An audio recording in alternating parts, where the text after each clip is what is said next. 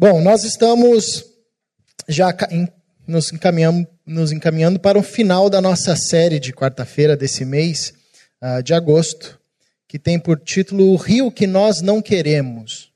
O Evangelho como resposta a paradigmas culturais. Então, nós estamos, ou uh, tentamos, tirar um raio-x das principais culturas que tem na nossa cidade, no nosso estado né, na cidade do Rio de Janeiro, no estado do Rio de Janeiro. Ah, e, e, a proposta aqui era apontar essas culturas, como elas formam ah, e, e, influenciam a nossa forma de viver. Ah, às vezes a gente nem se dá conta disso. E também apresentar o Evangelho como uma resposta a esses modelos, a esses paradigmas culturais que vão formando as nossas relações, a nossa maneira de lidar com o religioso, com as pessoas, com o trabalho, enfim.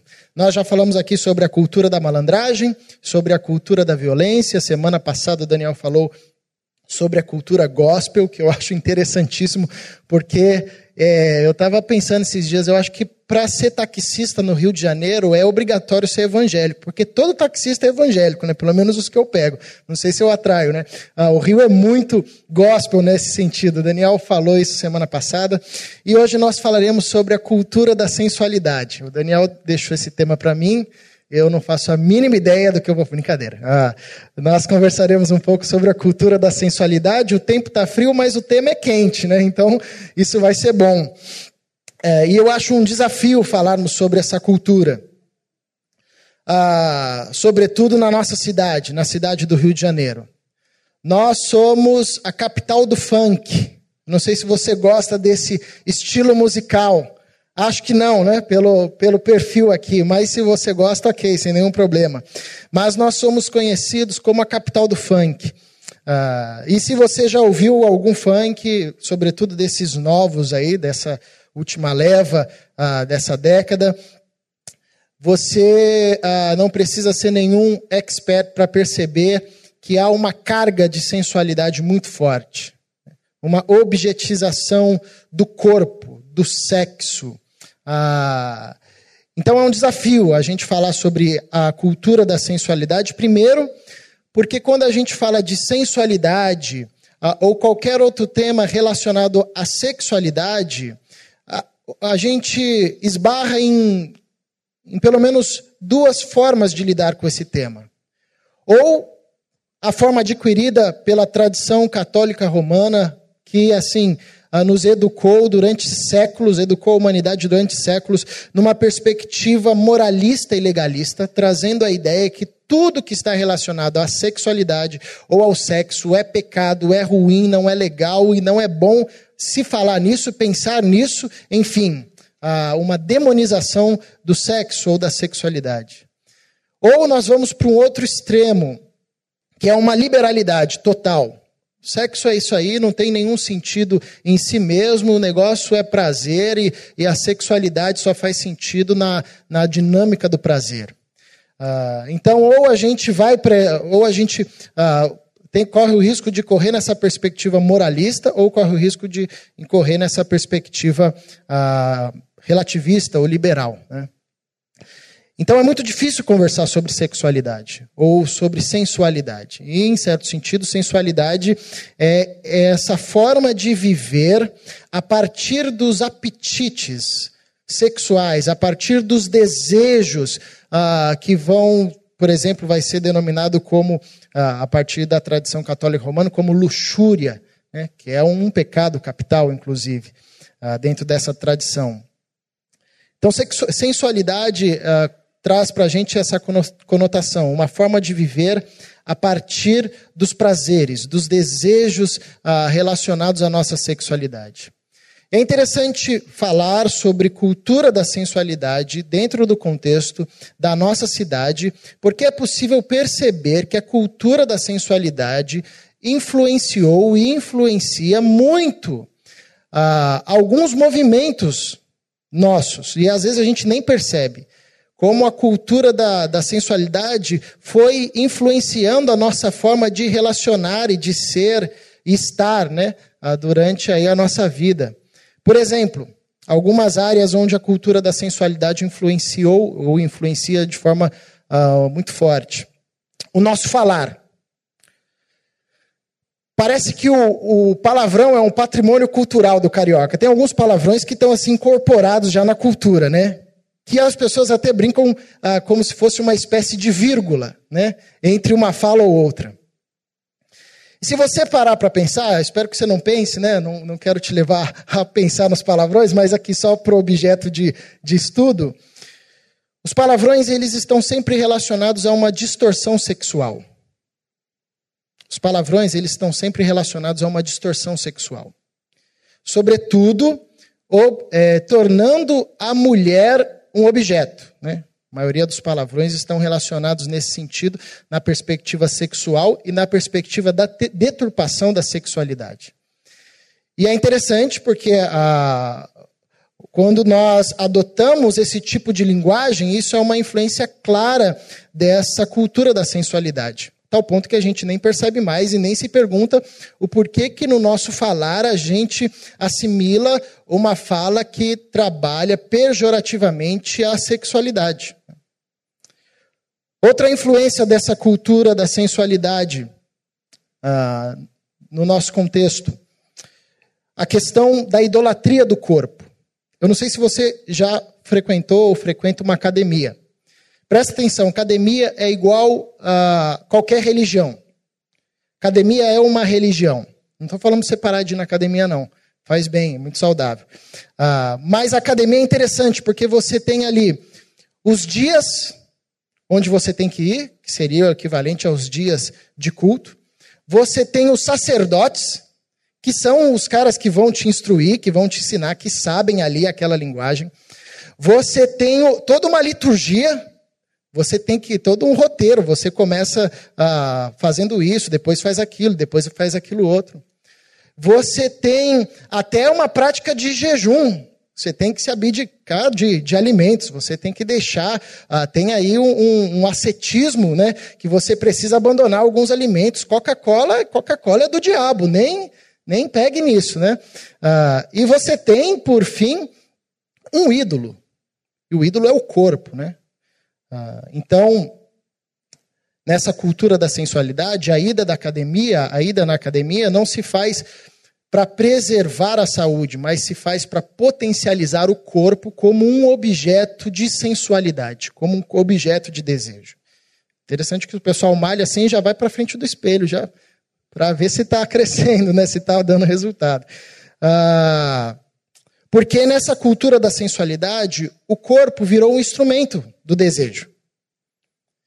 O corpo virou um objeto para se adquirir o prazer.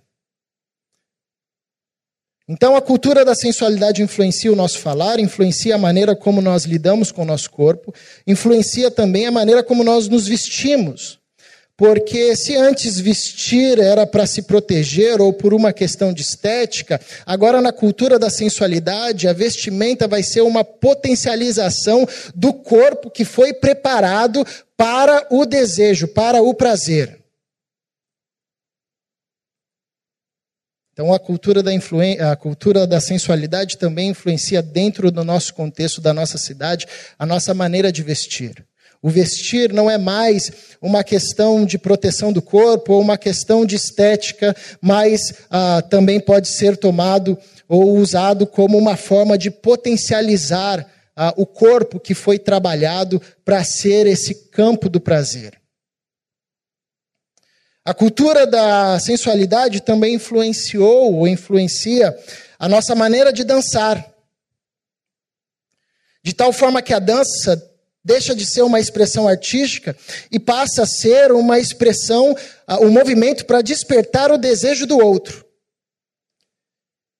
E é por isso, talvez, que muitas das danças e dos movimentos ah, replicam ou copiam movimentos sexuais, com o objetivo de despertar o desejo alheio.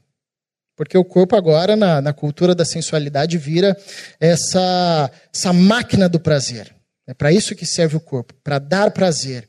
Uh, e o corpo do outro também serve para isso. Então, numa cultura festiva, numa cultura de dança, a dança não é mais uma expressão artística, mas a dança ganha conotações ah, sexuais, conotações sensuais. E por fim, a cultura da sensualidade também influencia a nossa música, ou influenciou ah, o que nós ouvimos. Né? Então você pode reparar e fazer uma análise que muitas das músicas, isso aqui não é só o funk, não, mas assim, MPB, bossa nova, tem uma erotização aflorada. Tem uma erotização aflorada. É, e não apenas a música, mas, de certa forma, o que se transmite na mídia. Você vai fazer comercial de pneu, tem que ter uma mulher. Né? Tem que ter um negócio erótico, tem que ter uma narrativa erótica. Isso é cultura da sensualidade. Não é, um, um obviamente, ah, algo que está restrito apenas no Rio de Janeiro, isso é mundial e é histórico. Ah, nós, seres humanos, sempre tivemos problemas com a nossa sexualidade, com a nossa forma de ver o corpo, com a nossa forma de trabalhar o prazer e o desejo. Ah, mas, como nós estamos falando do rio que nós não queremos, é, cabe essa análise aqui.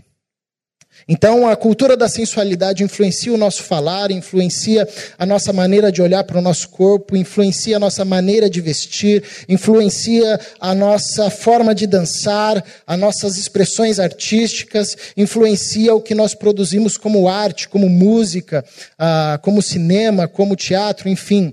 Parece que tudo vai ganhando uma conotação erótica, uma conotação sexual. O que, que a Bíblia pode, o que, que a Bíblia nos ensina a respeito disso? O que, que nós podemos aprender, já que o desafio é conversar sobre o Evangelho como resposta a esse paradigma? O Evangelho como resposta a essa cultura, a essa forma de viver. Que resposta o Evangelho tem para a gente ah, dentro dessa perspectiva da sensualidade? E uma coisa muito triste a respeito ah, da influência dessa cultura da sensualidade é que ah, parece-me, e na verdade isso é uma constatação, que quem sofre mais com essa cultura da, da, da sensualidade são as mulheres. Porque elas vão se tornando um objeto sexual. Então você pode ouvir as músicas, ah, sobretudo os funks, por exemplo, ah, dificilmente vai descrever um homem, mas vai descrever eroticamente uma mulher nos filmes, ah, nos comerciais, no linguajar. Isso cai muito forte, ah, porque a sensualidade, a cultura da sensualidade, consegue transformar seres humanos em objetos. E quem sofre mais com isso, infelizmente, ao longo da história, são as mulheres. Ah, porque a cultura da sensualidade vai tornando as relações descartáveis e as pessoas em objetos, com o único objetivo ah, de se conseguir o prazer. Conseguiu-se o prazer, passa para frente. O que, a Bíblia pode nos ensinar como resposta a essa cultura?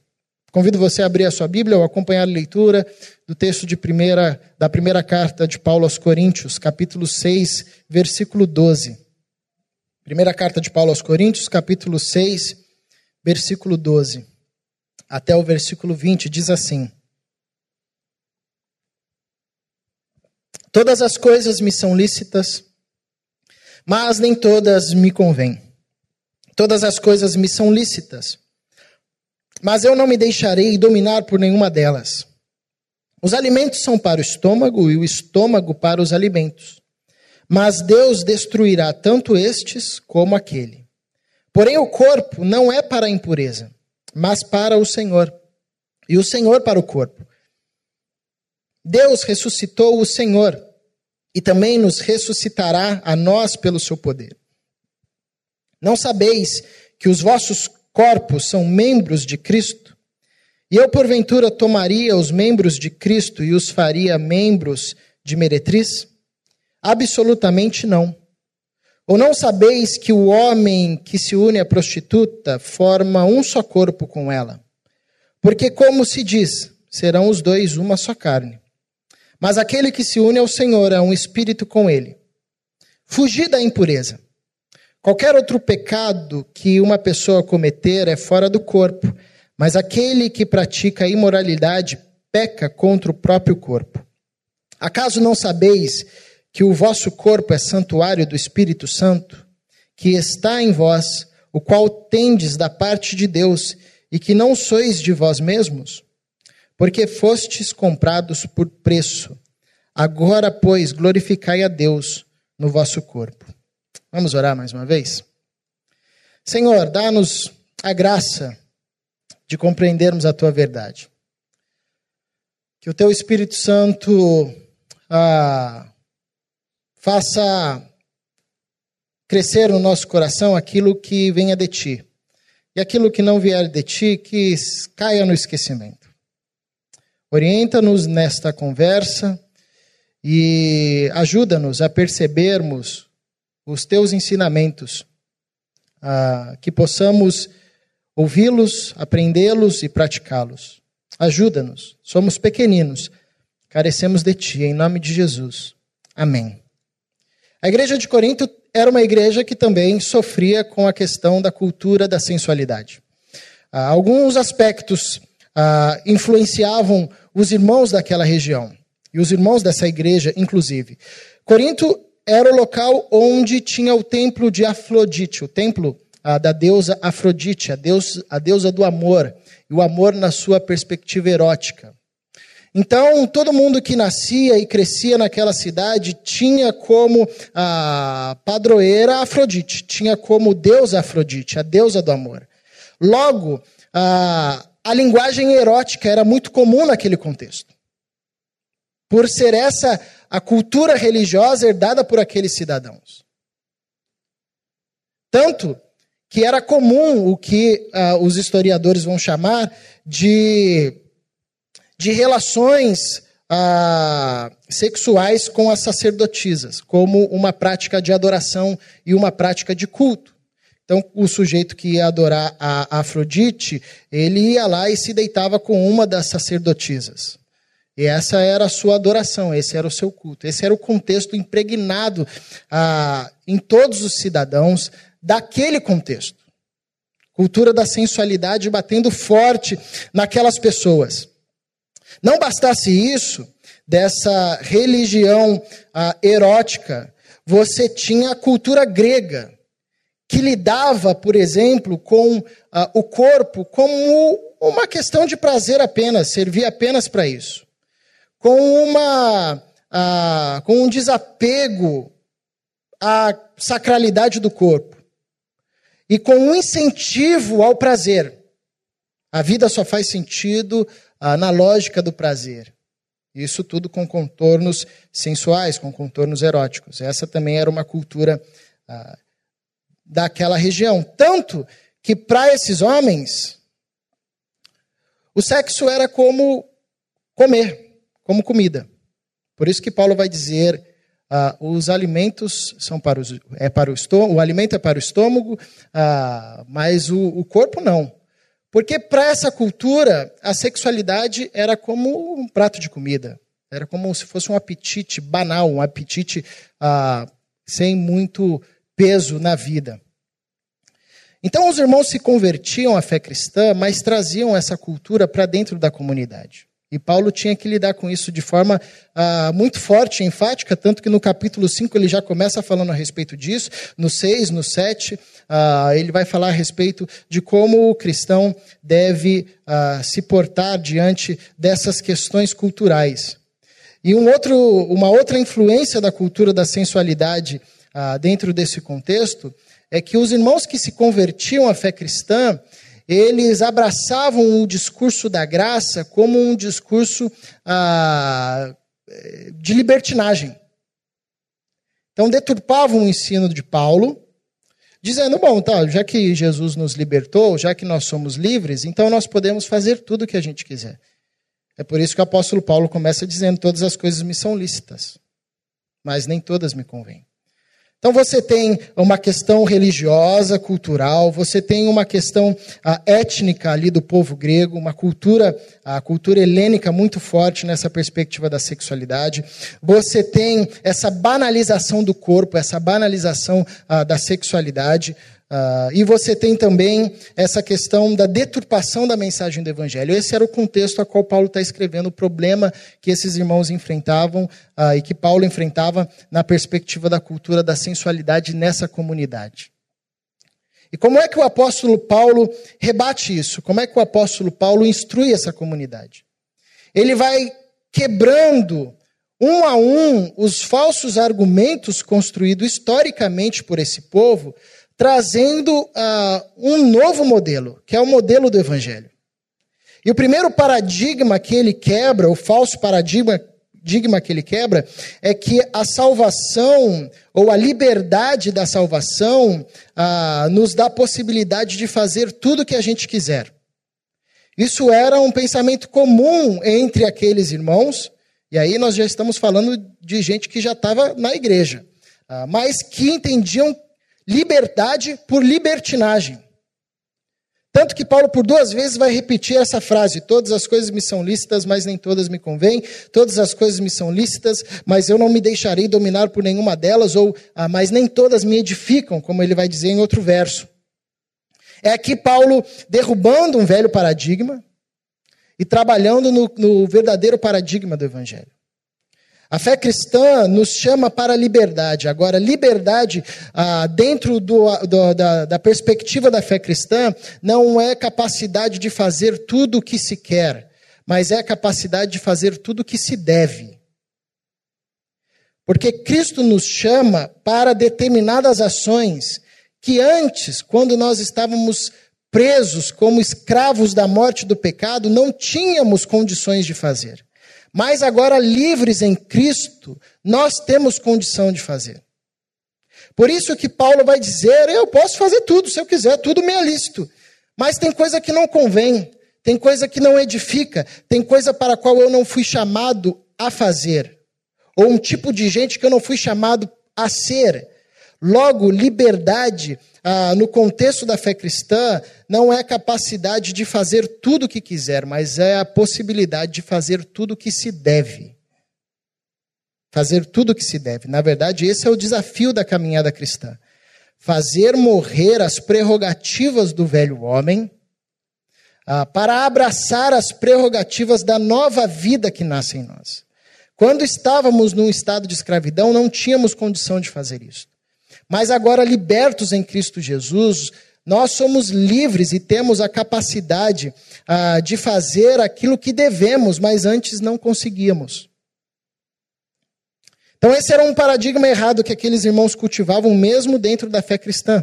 Porque cresceram num contexto ah, de libertinagem, cresceram num contexto ah, sem um, um, uma questão moral, como por exemplo, ó, sem um código moral ou ético, como por exemplo na cultura judaica. Então, isso era a forma de viver. A cultura da sensualidade era o modo de viver, não, não, não tinha uma outra perspectiva de vida. E Paulo vai dizer: isso é um paradigma errado. Vocês precisam trocar de modelo, vocês precisam trocar de paradigma. Liberdade, ah, quando é entendida no aspecto da fé cristã como você pode fazer tudo o que você quiser, ela vai te levar para um ambiente de libertinagem, para um ambiente de distorção da graça de Deus, onde você vai se deixar prender novamente por aqueles rudimentos ou por aquelas práticas nas quais Cristo te libertou. E é o que ele diz: Mas eu não me deixarei dominar por nenhuma delas. Então existe essa tensão de querermos voltar para a antiga vida e nos escravizarmos de novo. Os irmãos dessa comunidade estavam chamando isso de liberdade, mas na verdade isso era escravidão. E Paulo diz: não, não, vocês estão pensando errado. Vocês estão achando que vocês estão livres, mas vocês estão novamente em estado de, de escravidão. Porque liberdade que nós, a liberdade que nós recebemos em Cristo Jesus ah, é muito maior do que a capacidade de fazer tudo que a gente quisesse fazer tudo que a gente queira fazer. A liberdade em Cristo Jesus é essa capacidade e essa possibilidade de fazer aquilo que nós fomos chamados para fazer, ou de sermos aquilo que fomos chamados para ser. Então é liberdade com propósito. Esse é o primeiro paradigma que Paulo quebra e que ele constrói um novo paradigma é, e, e, que pode nos ajudar no combate ah, da cultura da sensualidade. É compreendermos que Cristo nos chama para a liberdade, como diz o apóstolo Paulo em Gálatas, capítulo 5, versículo 1, foi para a liberdade que Cristo vos chamou. Agora, a liberdade não pode, a liberdade cristã não pode dar vazão à carne. Pelo contrário, essa liberdade é a força que Deus coloca em nós através do seu espírito para realizarmos não aquilo, tudo aquilo que queremos, mas tudo aquilo que devemos. Um segundo conceito que Paulo vai derrubar e construir o conceito verdadeiro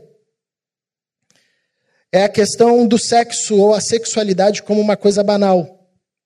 Então, aqueles irmãos entendiam que uh, participar de uma refeição e participar uh, de, um, de uma relação com uma mulher ou com um homem eram coisas iguais.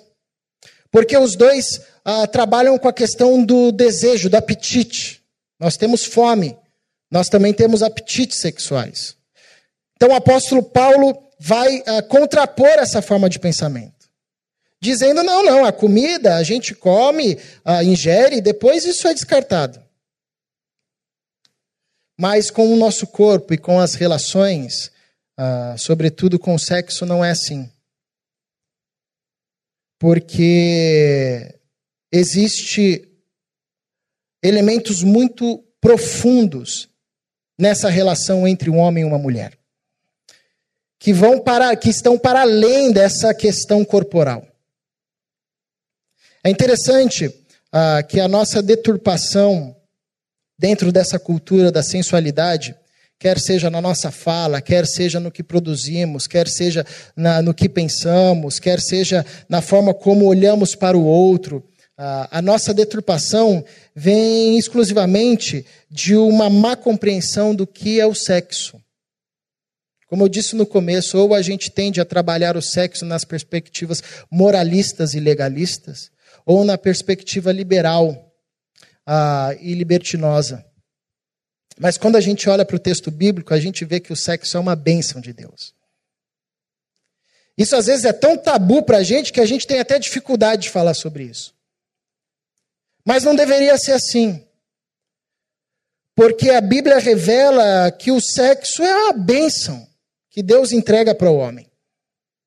Tanto que no Antigo Testamento, a palavra usada para descrever a relação entre o homem e uma mulher era conhecer. E conheceu Adão, a sua esposa. Não quer dizer que ele chegou lá e falou: tudo bem, eu sou Adão, prazer, você é Eva, como vai? O que, que você gosta? Não. O texto está falando que eles ah, tiveram ali, consumaram a, a, o seu matrimônio, tiveram ali uma relação íntima. A palavra era conhecer, iadá. Essa palavra no texto hebraico que também era usada para descrever o conhecimento do homem para com Deus, como o profeta Oséias vai dizer no capítulo 12. Prossigamos em conhecer o nosso Senhor, a mesma palavra. Ou seja, o judeu não fazia separação de uma palavra usada quando o homem ia conhecer a sua mulher ou a mulher ia conhecer o seu homem numa relação íntima e quando ele ia se conhecer com Deus ou ser conhecido por Deus. A mesma lógica para você ver o peso como o judeu trabalhava com a questão da bênção da sexualidade. Mas nesse contexto, ah, sobretudo pela influência grega, o sexo tinha virado uma coisa banal. E se o sexo vira uma coisa banal, tudo relacionado à sexualidade e à sensualidade ah, vai, é, irão se tornar também questões banais. O corpo será uma questão banal. O outro será uma questão banal. O prazer será uma questão banal. Então Paulo ele vem falar a respeito da liberdade e vem falar a respeito da sexualidade, dizendo da profundidade dessas relações. Dizendo de como isso é profundo, de como homem e mulher, quando se juntam, mesmo que eles não tenham consciência disso, eles se juntam profundamente. É muito mais do que ah, uma questão corporal. É muito mais do que comer um prato de comida. Então, Paulo vai desconstruir essa ideia da banalidade da sexualidade e vai construir a, a profundidade da sexualidade dada por Deus aos homens.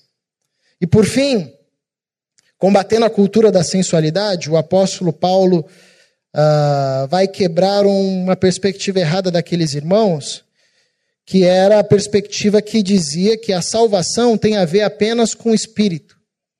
ou com a mente, ou com a alma. E nada a ver com o corpo. Novamente, uma influência da filosofia grega, que entendia o espírito como uma coisa boa e a matéria como uma coisa ruim. E Paulo vem dizer: não, meus amigos. Quando Deus, em Cristo Jesus, comprou vocês e pagou preço alto, porque foi preço do sangue, ele comprou vocês por inteiro.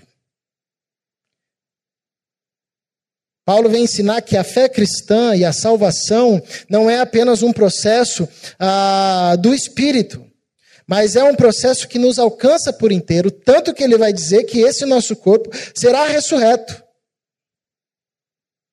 Deus vai resgatar isso de alguma forma. Porque a ação de salvação de Cristo Jesus nos alcança por inteiro. Então, aqueles irmãos condicionaram a salvação em um aspecto da, da, da, da alma, ou da mente, ou do espírito. E quando a gente vive dessa forma, a fé não influencia outras ações da nossa vida. E esse é um equívoco, porque se a fé não toma conta de tudo da nossa vida, então tem algum problema na nossa fé. Porque fé cristã toma todos os movimentos da nossa vida. Salvação é essa, esse resgate do espírito, esse resgate do corpo, esse resgate completo, integral do ser humano. É Deus, através de Cristo Jesus, por seu Espírito, querendo resgatar-nos por inteiro, não apenas transformar a nossa, a nossa alma, não apenas salvar a nossa alma, mas transformar a nossa mente, transformar a, a, a maneira como nós olhamos para o outro, transformar a maneira como nós olhamos, como nós nos relacionamos com outras, com outras pessoas, a transformar a maneira como nós olhamos para o nosso corpo, como nós olhamos para o prazer. Com o objetivo de colocar em nós a consciência de que nós somos chamados para glorificar a Deus no nosso corpo, como ele vai dizer no capítulo no versículo 20. Agora, pois, glorificai a Deus no vosso corpo. Não existe um espaço em nós que está isento de glorificar a Deus. E esse era um problema daquela comunidade, de alguns irmãos, obviamente, porque eles tinham delegado a questão da salvação ou a questão da fé apenas para o campo espiritual, apenas para o dia uh, do culto, apenas para o espaço religioso. E quando, quando eles saíam de lá, a, a fé não impactava na vida. E por não impactar na vida, não quebrava a cultura de sensualidade. E eles permaneciam escravos dessa lógica de viver a partir em e para o prazer. O prazer definindo a, a maneira da pessoa viver. E quando a pessoa cai nessa lógica, ela vive igual os animais, porque os animais vivem assim, não a partir da lógica do prazer, ah, mas a partir da lógica do instinto. E Paulo vai dizer: não, não, vocês são muito mais do que qualquer outra coisa criada por Deus. Então ele vai reconstruir a lógica da liberdade, ele vai reconstruir a lógica do corpo ou da sexualidade como a bênção dada por Deus, e ele vai reconstruir a, a lógica da salvação como um resgate integral do ser humano. Nós vivemos em uma cidade marcada pela cultura da sensualidade. Isso está impregnado em nós. Como eu disse, Destaquei alguns aspectos: a nossa fala, a nossa forma de lidar com o corpo, a nossa forma de lidar com as vestimentas, a nossa forma de lidar com a arte, a nossa forma de lidar com a dança. Isso está impregnado em nós. Como que a gente combate, ou como que a gente faz desse rio que nós não queremos, no que tange a cultura da, da sensualidade, em um rio que nós queremos? O apóstolo Paulo nos mostra alguns caminhos. Primeiro, resgatando o conceito de liberdade. Cristo nos libertou. Para a liberdade que Cristo nos chamou. E liberdade, ah, no aspecto da fé cristã, no sentido da fé cristã, não é fazer tudo o que se quer, mas é fazer tudo o que se deve. Jesus dá um exemplo muito legal quando ele está sendo preso no Getsemane ah, e Pedro saca a espada e corta a orelha de um soldado, e Jesus diz: Pedro, guarda a espada. Jesus diz um negócio muito interessante que se relaciona com essa questão da liberdade da fé cristã, para a qual nós fomos chamados. chamados. Jesus diz: Você não pensa que se eu desse uma ordem para os anjos, eles poderiam vir aqui e livrar a gente? Você acha que eu não poderia fazer isso? A resposta é sim. Mas por que você não faz então, Jesus? Porque a liberdade de Jesus fazia com que ele agisse diante daquilo que ele deveria fazer, e não daquilo que ele podia fazer.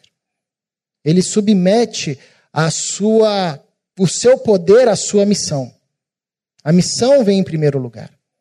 Então, liberdade na perspectiva da fé cristã é essa capacidade de fazer o que a gente deve fazer e não o que a gente quer fazer. É como João Batista diz para Jesus: que diminua eu e que cresça o Senhor, a sua vida em mim. Ou como o apóstolo Paulo vai dizer por várias vezes: fazei morrer o velho homem que há em vós. Nós combatemos a cultura da sensualidade, criando um rio que nós queremos, reformulando a nossa perspectiva sobre a sexualidade. E abraçando o que a Bíblia nos ensina sobre a sexualidade, como uma bênção, como um presente de Deus. Se é um presente de Deus e se é uma bênção, então é para ser tratado como tal.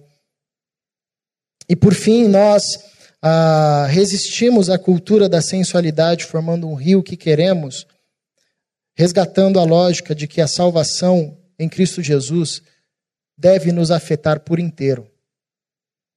O nosso espírito, a nossa mente, o nosso corpo, as nossas ações, tudo.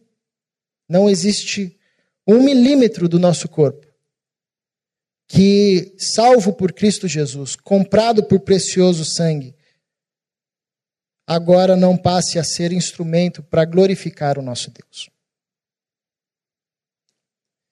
Que o Senhor nos ajude a partir de nós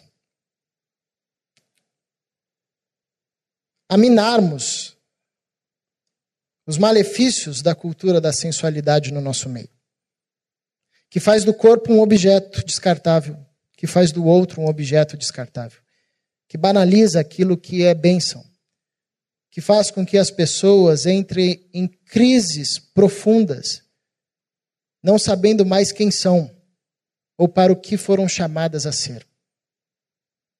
Que o Senhor nos conceda a graça de revertermos essa cultura, apontando para a liberdade como a liberdade deve ser, apontando para o corpo e para a sexualidade como o corpo e a sexualidade devem ser, e apontando para a salvação como um resgate integral do ser humano, como ela de fato é. Convido você a ter um tempo de oração. Orando por sua vida, orando por nossa cidade, orando por aqueles que foram tomados por essa cultura. E eu conversava semana passada com Daniel como isso está cada vez mais explícito e como tem pegado cada vez mais as crianças, por exemplo. E a gente compartilhava de uma festa infantil onde quando começou a tocar um, uma música super sensual, as crianças foram para lá dançar e os pais falaram: "Olha que legal". Isso é a cultura da sensualidade, que faz do homem, sobretudo da mulher, objeto, que faz do sexo que é uma bênção de Deus, uma maldição. Que faz e lança as pessoas num paradoxo tão profundo que elas desesperadas já não conseguem mais se identificar quem são ou para o que foram chamadas a ser. Isso é a cultura da sensualidade. Então dedique alguns minutos em oração pela nossa cidade, pelos seus. E se essa palavra de alguma forma reverbera em você, apontando paradigmas que precisam ser desconstruídos, ore por você. O Senhor, em Cristo Jesus, nos salvou por inteiro, para que por inteiro glorificássemos a Ele. Se você puder e quiser, por gentileza, fique em pé para encerrarmos esse momento com uma oração. Deus, obrigado por este encontro. Obrigado por semear a tua palavra em nós através dos louvores, orações, através do encontro com o nosso irmão. Frutifique em nós a vida de Jesus Cristo. E usa-nos como instrumentos em tuas mãos para ensinarmos aos nossos e àqueles que estão próximos a nós que o prazer, os nossos desejos,